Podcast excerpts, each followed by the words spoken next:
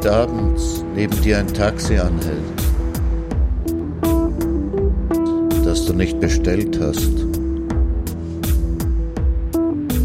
und der Fahrer die Scheibe herunterlässt und fragt, wo soll's hingehen? Dann sag, wer weiß wohin. Und steig ein.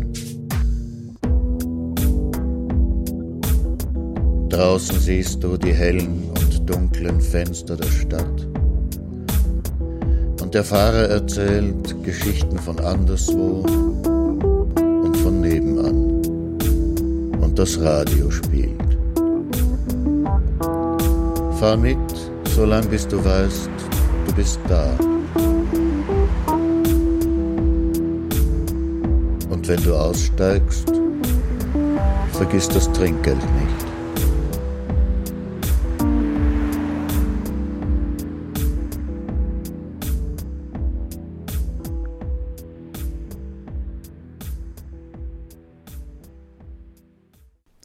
Wieczór i exemplar, bonsoir, guten Abend bei Nachttaxi. Euer Taxler heißt wie immer Martin Auer.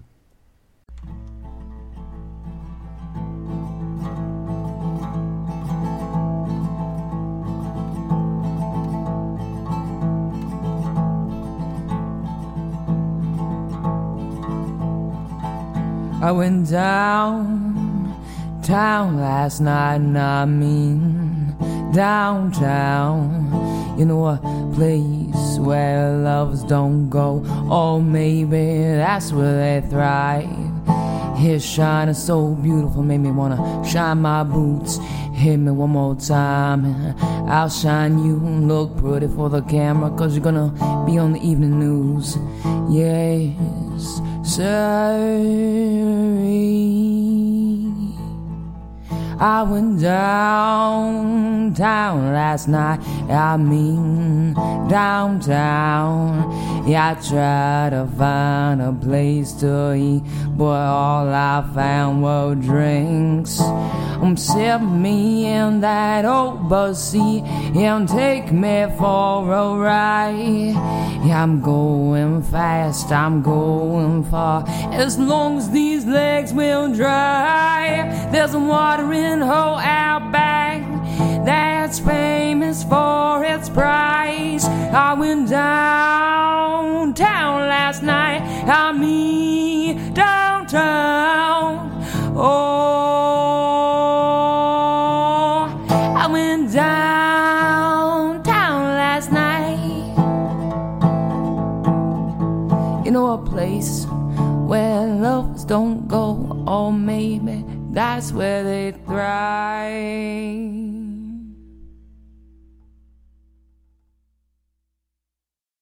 Feken brabbeln die Lippen des alten Mannes, als ihm die Schwester die Bettpfanne unterschiebt. Feken lallt die Zunge des alten Mannes, als die Ärztin mit der Thrombosespritze hereinkommt. Feken krächzt der Kehlkopf des alten Mannes, als die Stimme der glücklichen Hausfrau aus dem Fernseher tönt. Feken rasselt die Luftröhre des alten Mannes, als er aus dem Zimmer geschoben wird. Die geben nie auf, sagt die Schwester zur Hilfsschwester auf der Station. Bis zum Schluss nicht.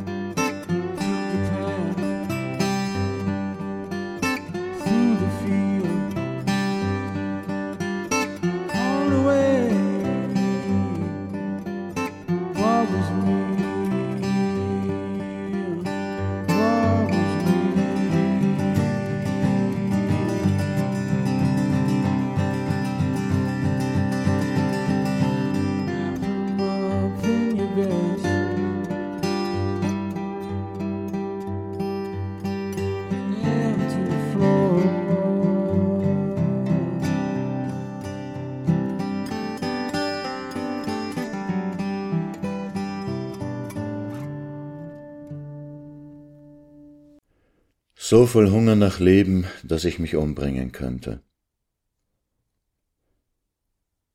Ich kam aus dem Spital und mein Vater hatte irre geredet, so seltsam, man merkte es zuerst gar nicht, denn er redete in Tonfällen, die wir kannten von ihm, seine Familie.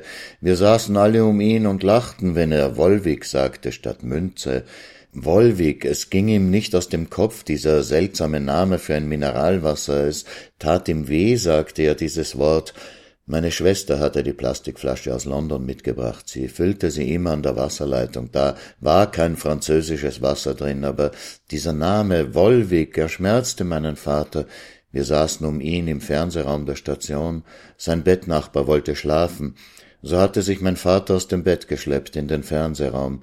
Ach, nicht nur aus Höflichkeit, er wollte doch nicht mehr bettlägerig sein, er sollte doch morgen entlassen werden, mit dem Herzschrittmacher in seiner Brust, gerüstet nun für neue Jahre, generalüberholt sozusagen, mit geputzten Herzkranzgefäßen und Wolwig, und er müsste das nun streichen vom Internet, sagte er. Was denn? Vom Internet, sagte er, die Dateien, die müsste er streichen, löschen, was er angemerkt hatte. Und warum, sagte er, geht es mir so schlecht? Warum fühle ich mich nicht gut? Ich verstehe das nicht. Habe ich das nötig, dieses Wolwig, dass ich mich nicht gut fühle? Und er sagte das in dem Ton, in dem er immer seine Witze machte. Und dann hustete er. Ach, er hustet ja schon so lange. Er hat sich die Lunge weggeraucht in seinen ersten vierzig Jahren und die zweiten vierzig hat er gehustet.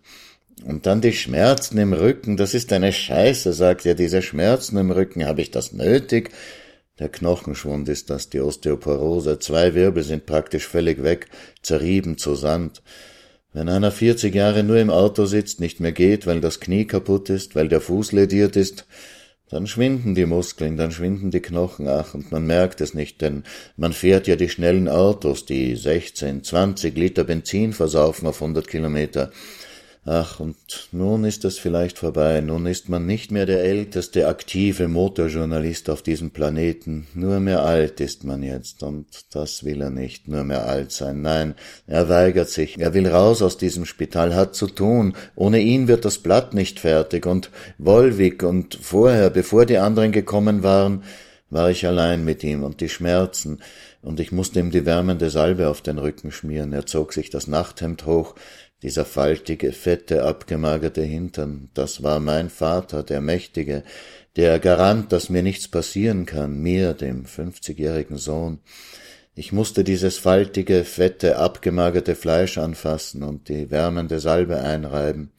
Dieser riesige runde Kopf mit dem weißen Bart, dieser faltige Hals, dieser mächtige Bauch, diese dünnen Beine, diese gelben Sohlen mit der rissigen, ausgetrockneten Haut, das ist mein Vater, der Große, vor dem ich mich oft geschämt habe, weil ich zu weichlich war, zu mädchenhaft zart, ja, schau mich an, mich mit dem Stirnacken, mit der Glatze, mit dem Bauch.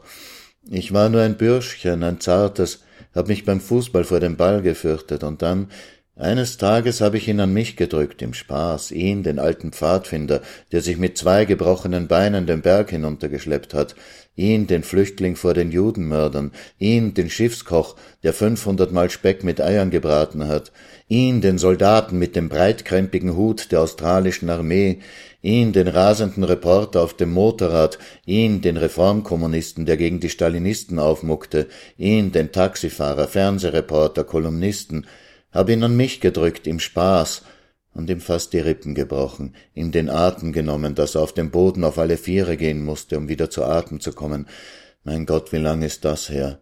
Und doch war er immer für mich der Starke geblieben, der Unüberwindliche, der Patriarch, und nun erst sah ich ihn leiden, nun erst sah ich ihn schwach, unsinniges Zeug daherbrabbelnd, und wir, seine Familie, saßen um ihn und lauschten und lachten und konnten gar nicht begreifen, dass er nicht scherzte.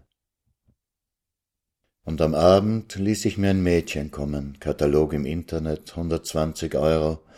Ach, der schlanke Leib und der runde Hintern, ach, die kleinen Brüstchen, die langen Beine, das braune Haar. Und ich telefonierte und das Mädchen am anderen Ende sagte, es dauert noch, sie ist gerade unterwegs, aber wenn sie fertig ist, ruf ich dich an. Und als sie zurückrief, sagte sie, sie fährt noch nach Hause duschen, in vierzig Minuten ist sie bei dir. Und ich sagte, Mensch, denk dir doch etwas aus, so redet man nicht. Wer will denn wissen, dass ein Mädel direkt von einem anderen Job kommt? Und als sie dann da war, war sie eine Polin, Carmen. Wer hatte ihr den Namen gegeben? Sie lachte und zitterte und sagte, sie sei erschöpft, ein schwieriger Tag. Ach, das schöne Mädel. Und ich fragte, warum? Die Mama sagte sie im Spital mit Kanzer und dann schlüpfte sie aus dem Pullover und lächelte und dann aus der Hose und fragte, die Strümpfe auch ausziehen? Und ich sagte ja. Und als wir beide nackt waren, wollte sie ihr Bild im Internet sehen, denn sie wusste noch nicht, wie es aussah. Und ich ging mit ihr ins andere Zimmer und zeigte es ihr, es war noch auf dem Bildschirm. Ach, der schlanke Leib und der runde Hintern, die kleinen Brüstchen, die langen Beine, nur das Gesicht sah man nicht. Und sie fragte mich, warum mich? Da sind so viele Schöne mit blonden Haaren und großen Busen. Und ich, ich sagte, ich mag aber lieber die Kleinen, und küsste die Knospen, und dann küsste sie mich auf den Mund, und wir gingen zurück ins Zimmer und legten uns auf das Bett und küssten und hielten uns, und ich dachte an ihre Mama im Spital mit Kanzer und sagte, mein Vater ist auch im Spital, das Herz. Und so redeten wir und hielten uns, und sie küsste mich, aber Französisch nur mit Gummi, willst du das jetzt? Und ich nickte, aber sag mir noch, wie du wirklich heißt, aber nur wenn du willst. Und sie schüttelte den Kopf und ich sagte, gut, dann bist du Carmen, und hielt sie und küsste sie. Aber dann sagte sie, es fängt auch mit K an, und ich sagte, Katarzyna? Nein, sagte sie und lachte. Wieso kennst du polnische Namen? Ich war schon öfter da, sagte ich. Und wo? In Wrocław und Poznan und Krakow und Warszawa. Ich bin aus Poznan, sagte sie. Aber am schönsten ist Krakow. Ja, sagte ich und hielt sie und küsste sie und mein Name ist Kinga, sagte sie. Das ist ein seltener Name. Auf Deutsch ist es Kunigunde. Kinga, sagte ich, Kinga und hielt sie ganz fest und dann machte sie mir Französisch mit Gummi und als ich sie hinlegte und zwischen ihren Schenkeln kniete und in sie eindrang, Da wich sie zurück, sie lächelte und wich zurück, und ich sagte, du willst mich nicht in dir, und sie sagte, ich habe Schmerzen, vielleicht kommt meine Menstruation, ich weiß das nie, das ist bei mir so. Und ich sagte, lass nur, ich rufe nächste Woche wieder an, dann kommst du zu mir und dann werden wir ficken. Und ich hielt sie fest, und dann holte ich noch eine Decke für ihre kalten Füße, und wir hielten uns, und sie fragte mich, ob ich auch schwarze Mädchen mochte, und ich sagte, ich hatte mal eine Freundin, aber das ist lange her. Und, sagte sie, hm, sie war nett, sagte ich, und wir waren jung, das ist alles. Ich habe auch einen schwarzen Freund, sagte sie, er ist aus Nigeria und kann gut kochen. Ja, sagte ich, in Westafrika ist die Küche besser, ich war in Kenia und dort gibt es nur Mais und Kohl. Weiß dein Freund, welchen Job du machst? Hm, ja, aber nur so ungefähr. Verstehe, sagte ich. Und als sie mich anfasste, sagte ich, nein, du musst nichts mehr tun. Wir machen es nächste Woche. Gut, sagte sie, nächste Woche, und dann fahre ich zu meiner Mutter. Und dann läutete sowieso ihr Handy, die Agentur. Die Stunde war um, und ich brachte sie zur Tür und sagte, es ist schön mit dir. Und dann ging ich hinauf und rief wieder die Agentur an und ließ mir Carla schicken, die kam aus Rumänien.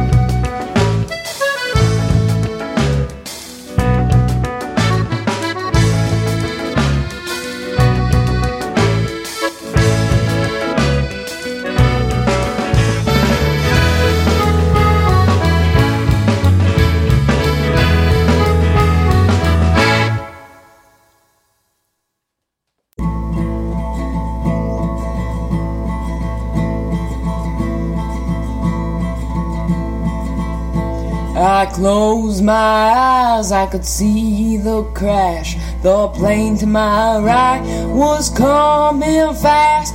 Could touch the bottom, couldn't make heads or tails. Good Lord, I saw him coming, almost touched my hair. So I opened my eyes, both planes were still there. So vivid, so real, oh fear never failed. The fire of the devil nipping at my heel. Power of the mind with pain and distrust. Broken heart can be mended with lust. I closed my eyes again and we started to descend. Didn't think we'd ever make it to the strip in one piece. The roughest landings I've ever rode. The tensest muscles on my bones. I could hear the howl, the screams of despair. I could hear every heart pounding in my ear when the engine shut off. I couldn't believe it. I grabbed my bag and headed for the exit.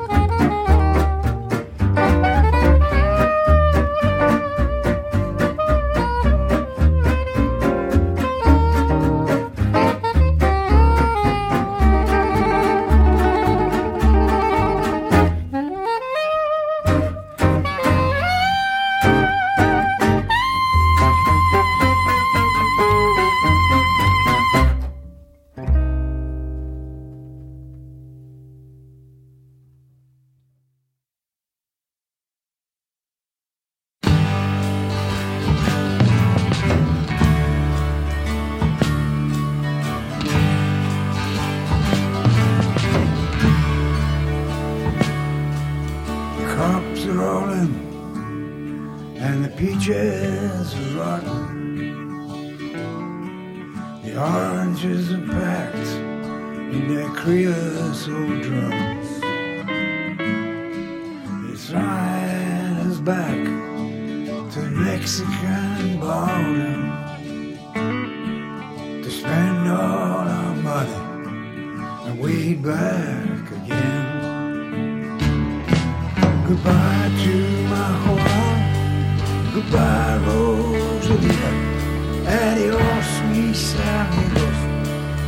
Jesús y María.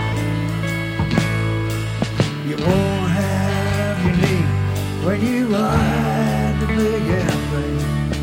All they will call you will be deportees.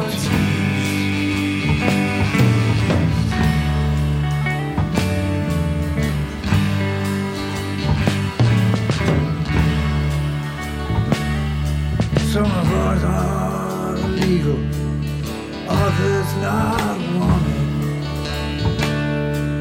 Our work contracts out, we gotta move on.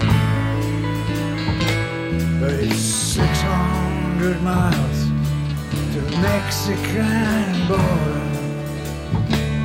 And they hunt us like outlaws, like rustlers, like thieves. Goodbye to my Juan, goodbye Rosalía. Adiós mis amigos, Jesús y María. You won't have your name when you ride the big airplane. All they will call you will be deportees.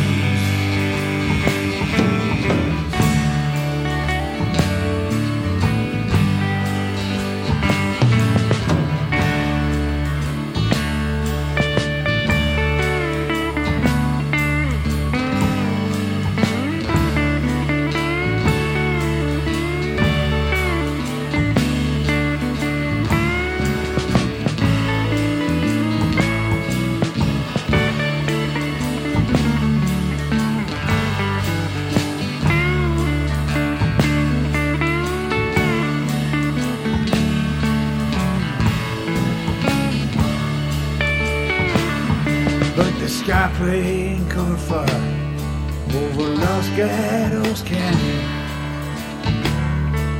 A fireball of lightning, shook all our trees. Who are all these friends scattered like dry leaves? And the radio said they were just deportees. Goodbye. Goodbye, Rosalita. Adiós, mis amigos. Jesús y Maria. You won't have your name when you ride the big airplane. All they will call you will be deportees.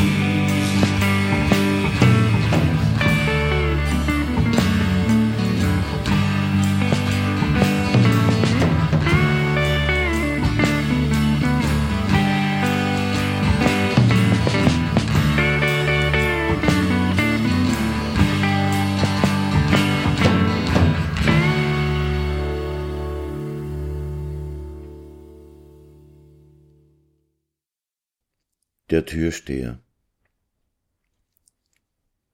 Es war vor nicht allzu langer Zeit ein Mann, der war Türsteher in einem Bordell. Das Bordell war, glaube ich, in Stuttgart, es kann auch in Duisburg gewesen sein. Der Türsteher war einmal Tiefbauingenieur gewesen. Aber dann hat er seine Frau verloren, zu saufen begonnen und seinen Job geschmissen, wie das manchmal so geht. Als Tiefbauingenieur war er viel auf Reisen gewesen. Seine Firma baute Untergrundbahnen in Osteuropa, Eisenbahntunnel in Russland, künstliche Inseln in Arabien, Containerhäfen in Indien und ich weiß nicht was noch alles. Da er ein paar Fremdsprachen konnte und immer gern noch eine neue Sprache dazulernte, schickte seine Firma mit Vorliebe ihn ins Ausland. Und das hatte eben Folgen für seine Ehe. Ein Jahr oder so nach der Scheidung stürzte in Kenia eine Brücke ein und ein einheimischer Bauarbeiter wurde erschlagen. Er war nicht wirklich verantwortlich für den Unfall. Die örtliche Vertragsfirma hatte an den Sicherheitsvorkehrungen gespart, aber er fühlte sich schuldig, weil er den Vertrag bei einem Besäufnis mit den Direktoren unterschrieben hatte und nicht genug Erkundigungen über seine Partner eingezogen hatte. Also kündigte er seinen Job und beschloss, Schriftsteller zu werden. Er dachte, er hätte doch genug erlebt in der Welt, aber über ein paar Notizen und Entwürfe kam er nicht hinaus. Es war einfach nur ein Vorwand fürs Nichtstun und Saufen. Seine Ersparnisse wurden weniger, und als er auf tausend Euro herunter war, ging er in eine Bar, zahlte allen Mädchen Champagner, unterhielt sich mit jeder in ihrer Sprache und ging schließlich mit einer aufs Zimmer. Als er wieder herunterkam, fragte ihn die Frau hinter der Bar, ob er noch was trinken wolle. Nein, sagte er, das war mein letztes Geld, ich gehe mich jetzt aufhängen. Die Frau hinter der Bar lachte und sagte, na komm, ich geb dir ein Bier aus und dann unterhielten sie sich auf Polnisch. Sie war die Besitzerin des Etablissements und aus Polen, und so gab eins das andere. Er erzählte ihr seine Geschichte, und sie bot ihm den Job als Türsteher an, weil er alle Sprachen konnte. Sie zahlte ihm zwar nicht viel, fünf Euro in der Stunde, aber das regelmäßig, und er konnte in einem der Zimmer schlafen, wenn die Bar geschlossen hatte. Abends musste er in einer Fantasieuniform vor der Tür stehen. Eigentlich war es nur ein langer roter Mantel mit goldenen Achselklappen, der ihm ein bisschen zu groß war, und eine rote Schildkappe mit goldener Schnur. Wenn Männer vorbeigingen, musste er sie ansprechen. Guten Abend, haben Sie nicht Lust auf ein bisschen Spaß, kühles Bier, schöne Mädchen, anschauen kostet nichts. Und natürlich musste er ein geheimes Signal geben, wenn jemand ins Lokal wollte, der nach Polizei aussah. Dann verschwanden die Mädchen nach oben in ihre Privatzimmer, bis auf die zwei, drei, die legal hier arbeiteten.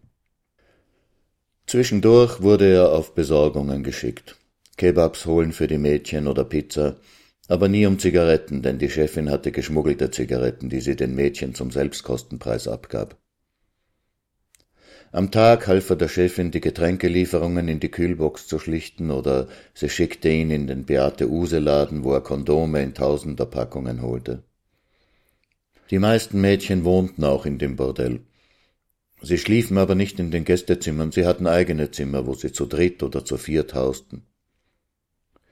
Die Mädchen lässt du ab jetzt in Ruhe, hatte die Chefin gesagt, kein Anbandeln. Als Liebhaber kam er für die Mädchen sowieso nicht in Frage, dafür war er schon zu alt.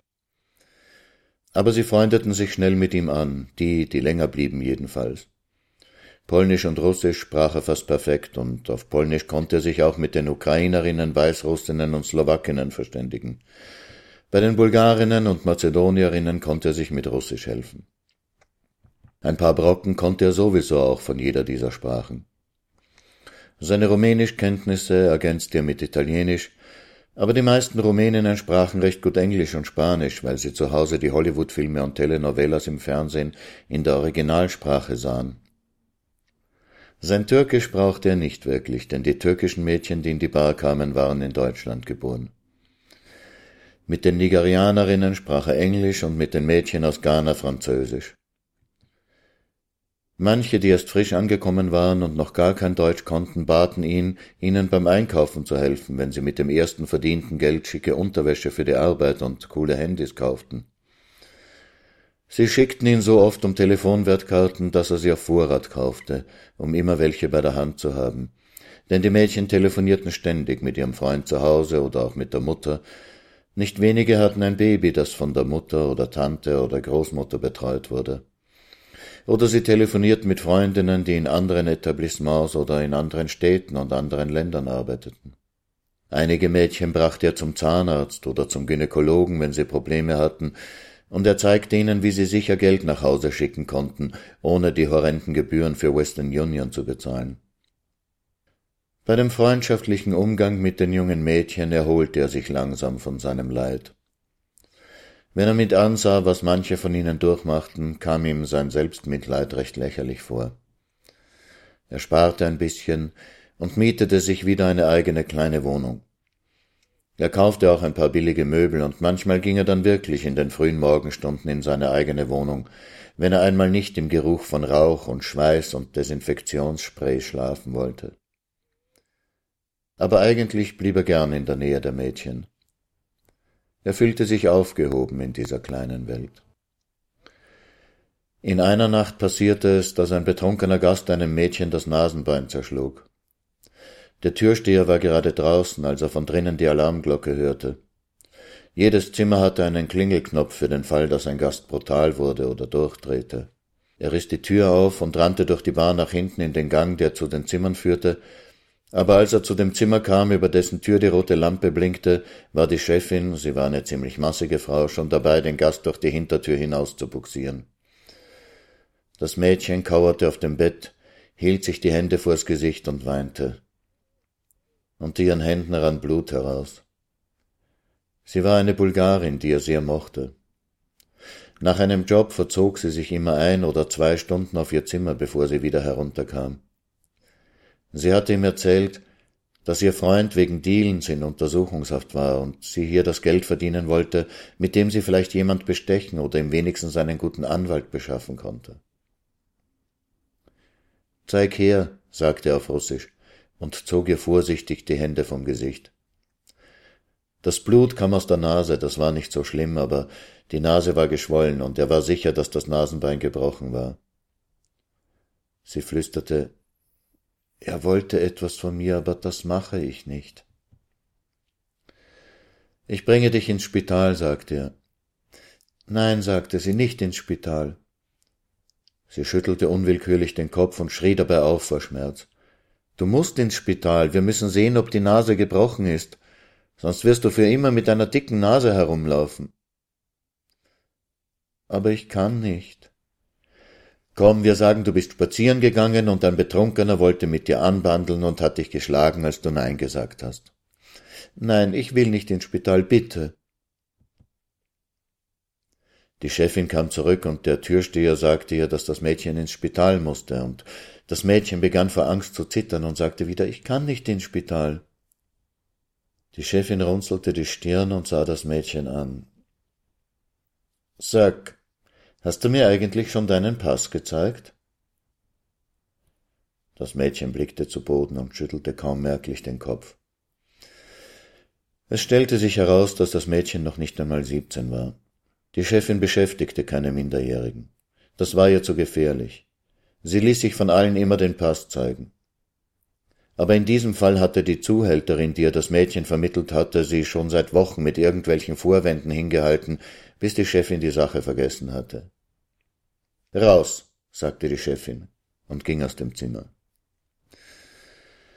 Der Türsteher bestellte ein Taxi, fuhr mit dem Mädchen ins Spital, ließ ihr die Nase einrenken und brachte sie dann in seine Wohnung. Dann fuhr er zu der Zuhälterin und drohte ihr mit einer Anzeige wegen Menschenhandels, wenn sie ihm den Pass nicht herausgeben würde. Die sagt nie aus gegen mich, sagte die Zuhälterin.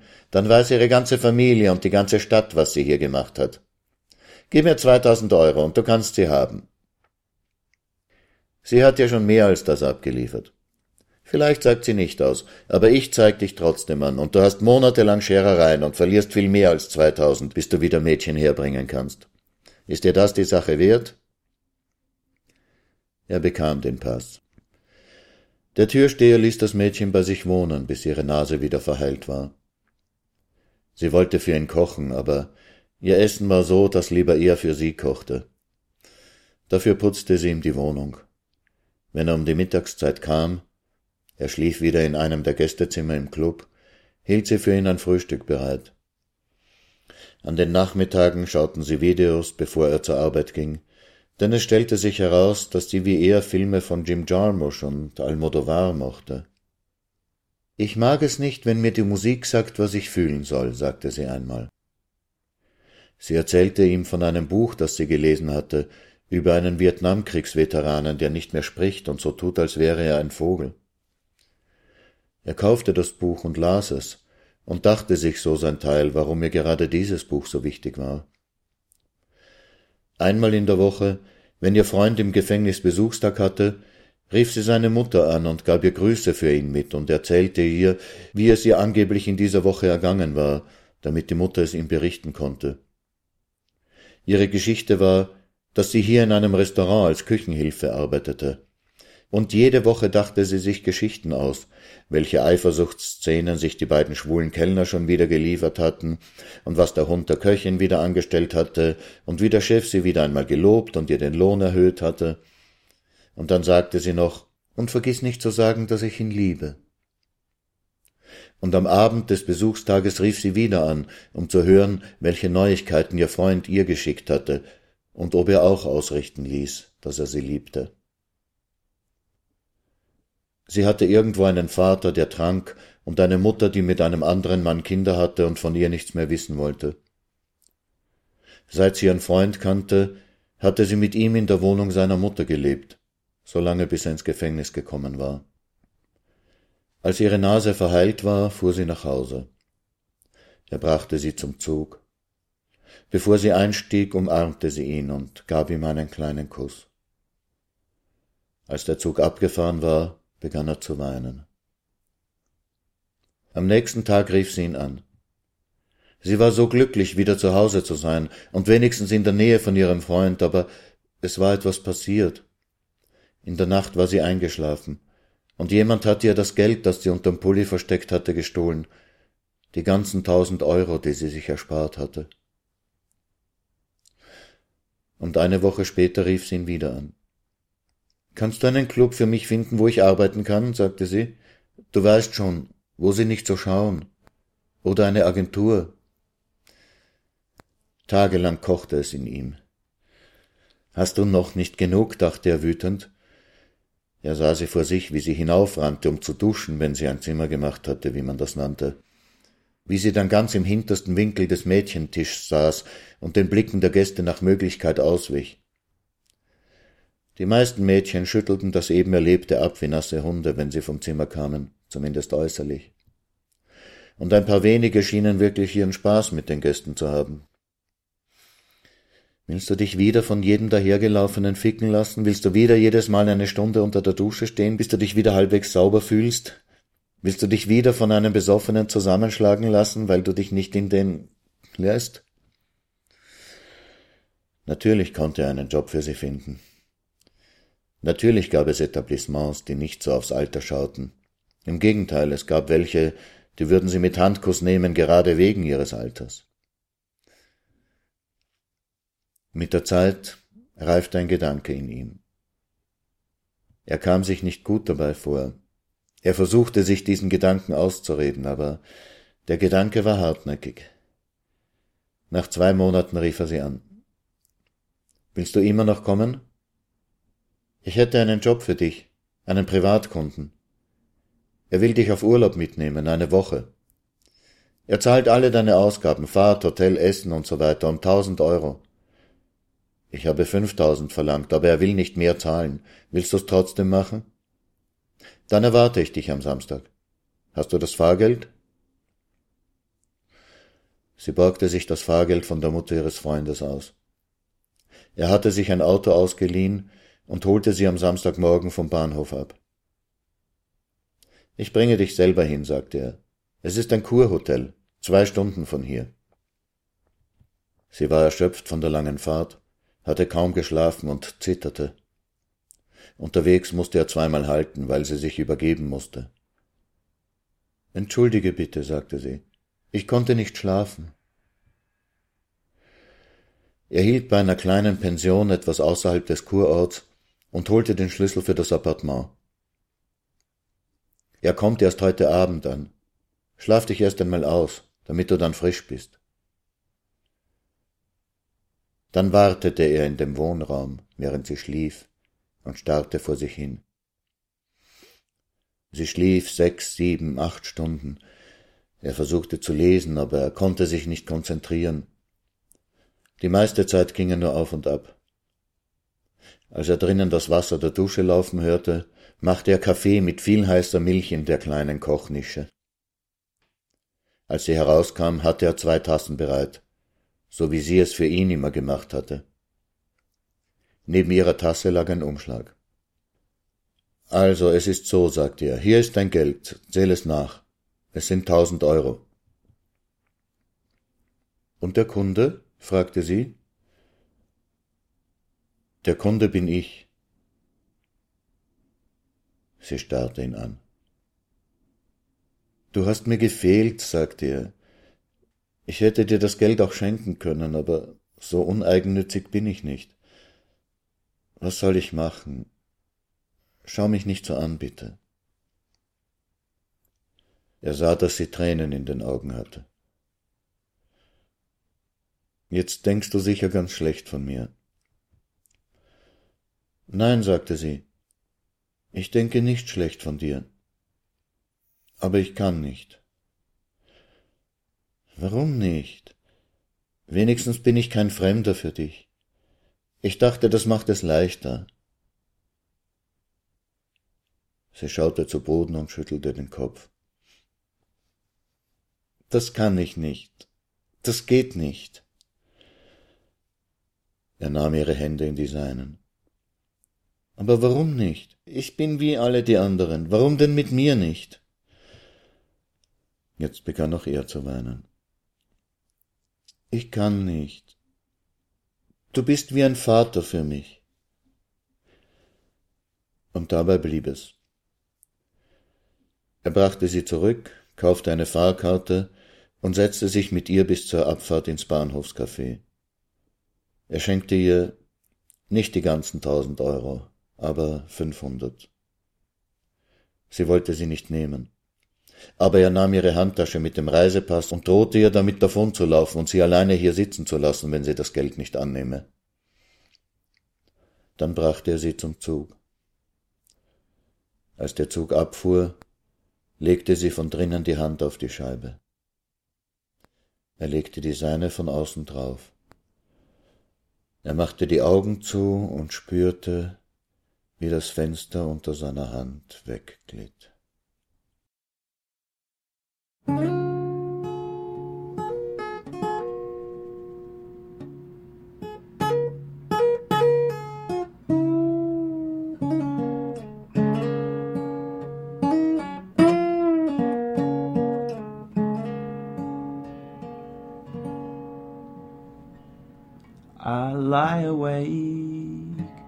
Late at night with nothing in my head.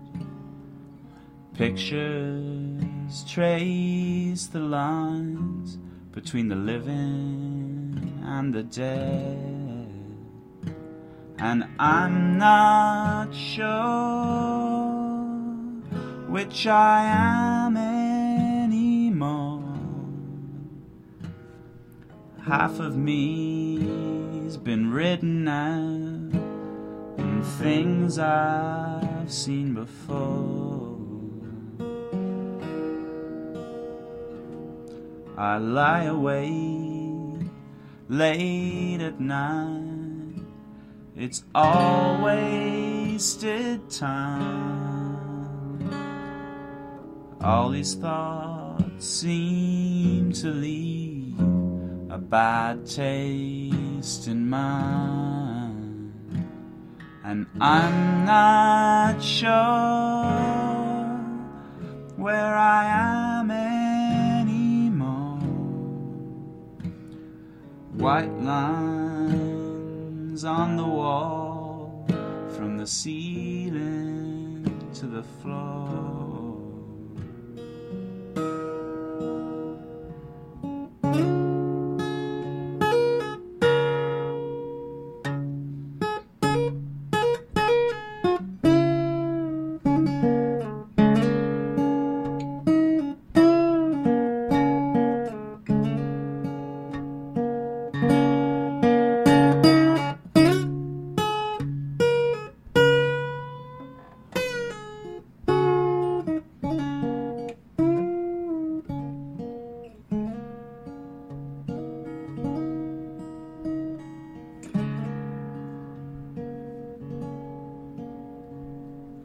Outside.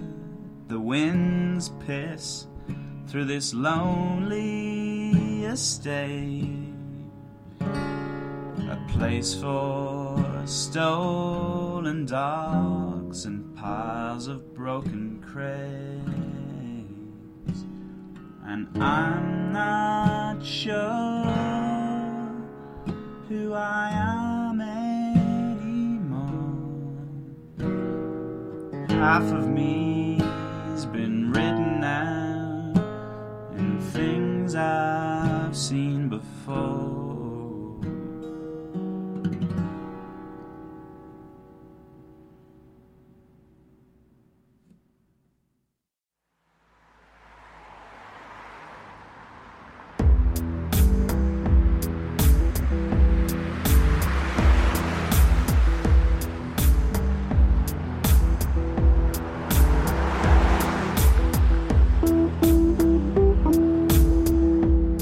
Das war Nachttaxi.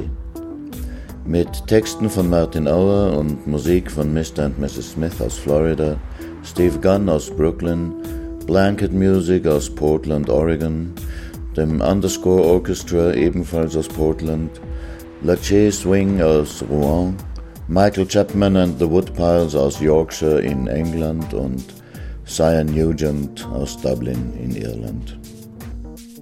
Also dann, gute Nacht, dobranoc i soirée.